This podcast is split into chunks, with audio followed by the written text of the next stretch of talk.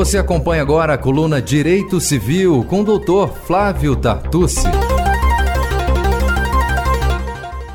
Acompanhe agora o quadro Direito Civil com o advogado e professor Flávio Tartucci. Doutor Flávio, a quarta turma do STJ entendeu no último dia 28 de maio que o condômino inadimplente não pode ser impedido de usar as áreas comuns do prédio. O que o senhor pensa sobre essa decisão? Muito bem, primeiramente, Fernanda, eu gostaria de cumprimentar mais uma vez os amigos da Rádio Justiça e dizer que esse novo sistema de perguntas é muito útil, né? E que eu estou gostando bastante dessa nossa nova metodologia. Bom, é, eu entendo que a decisão do STJ, segundo a qual o, o condômino inadimplente não pode ser impedido de usar áreas comuns do prédio, a decisão está correta, porque essa penalidade não está prevista no Código Civil e me parece que há uma lesão ao direito à propriedade privada, prevista na Constituição, no artigo 5, inciso 22, e também no Código Civil, no artigo 1228, parágrafo 1.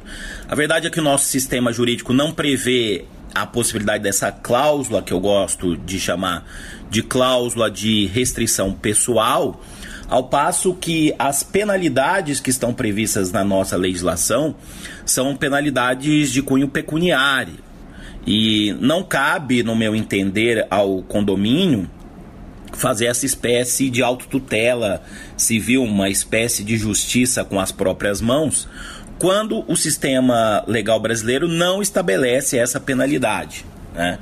Então, havia, no caso concreto, uma regra no regulamento interno que impediu o uso de, das áreas comuns em razão do inadimplemento. Né?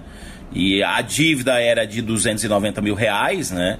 E a condomínio trocou a ação para utilizar as, as, áreas comuns por ter sido proibido pelo condomínio. Né? E o caso que foi analisado né, é um caso também com algumas peculiaridades.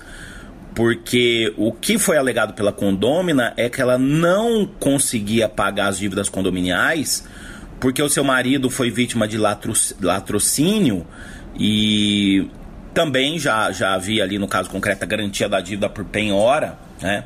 Razão pela qual a, a corte, a quarta turma do STJ, de maneira correta, entendeu que as penalidades seriam somente as estabelecidas por lei. Né?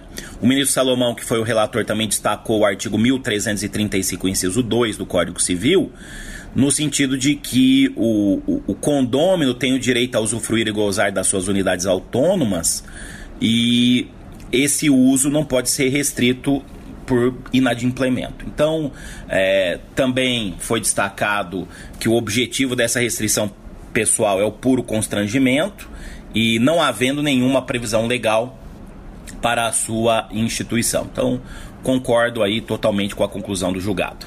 O STJ já tinha entendimento no mesmo sentido? Sim, sim, já havia uma outra decisão da terceira turma do STJ. Agora parece que o tema foi é, em certa medida, pacificado na segunda sessão, porque temos decisão tanto da terceira turma como da quarta turma, decisões é, das duas turmas do STJ que julgam direito privado.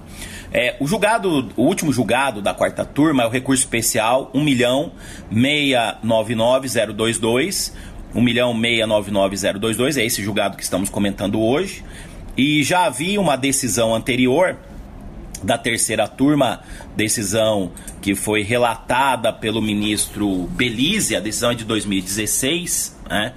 Que foi o recurso especial 1.564.030 e que eu tenho a honra de ser citado, inclusive, nas conclusões. Né? Nessa outra decisão foi citada a dignidade humana, né? no sentido de que essa restrição pessoal acaba violando a dignidade humana do condômino, né? de que também o Código Civil prevê soberania quanto à convenção de condomínio, mas, por outra via, apesar dessa soberania, a soberania não pode atropelar o que a lei prevê. Né? Então, sim, já havia decisão do STJ, da terceira turma, no recurso especial 1.56403 de Minas Gerais, e agora o STJ, em certa medida, acabou pacificando, porque temos decisões tanto da terceira quanto da quarta turma. Então espero que a jurisprudência estadual acabe seguindo esse entendimento que é amplamente consolidado na jurisprudência do STJ. Acho que seria até o caso do STJ fazer uma súmula né, que tem força vinculativa pelo Código de Processo Civil de 2015 para que não pare dúvidas a respeito dessa impossibilidade de restrição pessoal para o condômino inadimplente. Quais são as penalidades existentes aos condôminos em caso do inadimplemento quanto às cotas condominiais? Essa é uma dúvida que sempre surge, é sempre fundamental esclarecer, Fernanda, porque as penalidades para o condômino inadimplente, aquele que não arca com as suas obrigações perante o condomínio, elas estão no Código Civil nos artigos 1336 e 1337. O 1336 prevê os deveres dos condôminos, o primeiro deles é de contribuir para as despesas de condomínio na proporção das suas frações ideais, em regra. E o parágrafo primeiro estabelece uma multa de 2% sobre o valor do débito.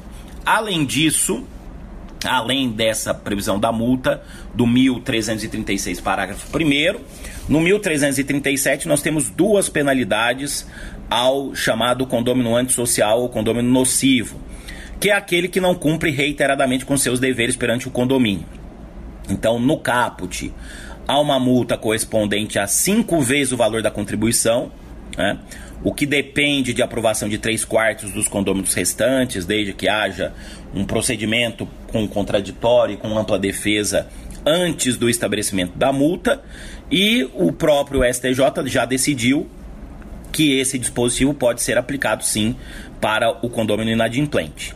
E além disso, conforme o parágrafo único do 1337, se ele continuar a ter esse comportamento de reiteração de inadimplência, o próprio STJ já disse que é possível instituir a multa de até 10 vezes o valor da contribuição, mais uma vez com aprovação de 3 quartos dos condôminos restantes né, e com contraditório e ampla defesa. Essas são as penalidades que a lei prevê, quer dizer, um valor de, de, de uma multa que pode chegar até 10 vezes o valor da contribuição mensal e que acaba gerando, pode até gerar a perda da unidade pelo condômino tido como antissocial nocivo. Há um outro debate também interessante, Fernanda, que é sobre a expulsão do condômino antissocial. Né? E mais uma vez penso que o condomínio antissocial pode ser sim o condomínio inadimplente é, reiterado, né, inverterado, aquele que não cumpre reiteradamente com as suas obrigações de pagar as cotas condominiais. Eu penso que é possível aplicar sim a multa, é, é, é possível sim é, debater essa questão para o condomínio inadimplente. Bom, mais uma vez, a lei não prevê a chamada expulsão, Aliás, não há procedimento e, e, há um conflito, sem dúvida, quanto ao exercício do direito de propriedade. Né? Mas existem julgados estaduais que admitem é, essa, esse, essa expulsão. Existem doutrinadores que também são favoráveis, mas me parece que o STJ, nos julgados que nós comentamos, eles acabam concluindo de que o rol das penalidades é taxativo, então que não caberia também a expulsão. Penso que isso poderia ser regulamentado por lei, né? E fica até a sugestão, né, para que talvez com um procedimento com defesa, com contraditório, a chamada expulsão seja instituída. Bom, muito obrigado aí a todos vocês da Rádio Justiça, também os nossos ouvintes e até a nossa próxima, próxima coluna de Direito Civil aqui no programa Defenda Seus Direitos. Muito obrigado e até mais. Queria agradecer mais uma vez a participação do Dr. Flávio por responder as nossas perguntas, né, tirando essas dúvidas. E até a próxima semana, Dr. Flávio. E você acompanhou o quadro Direito Civil com o Dr. Flávio Tartucci, ele que é doutor em Direito Civil pela USP, mestre em Direito Civil comparado também pela PUC São Paulo e professor. O Dr. Flávio estará toda terça-feira aqui no Defenda Seus Direitos, tirando nossas dúvidas e comentando algum assunto ligado ao direito civil.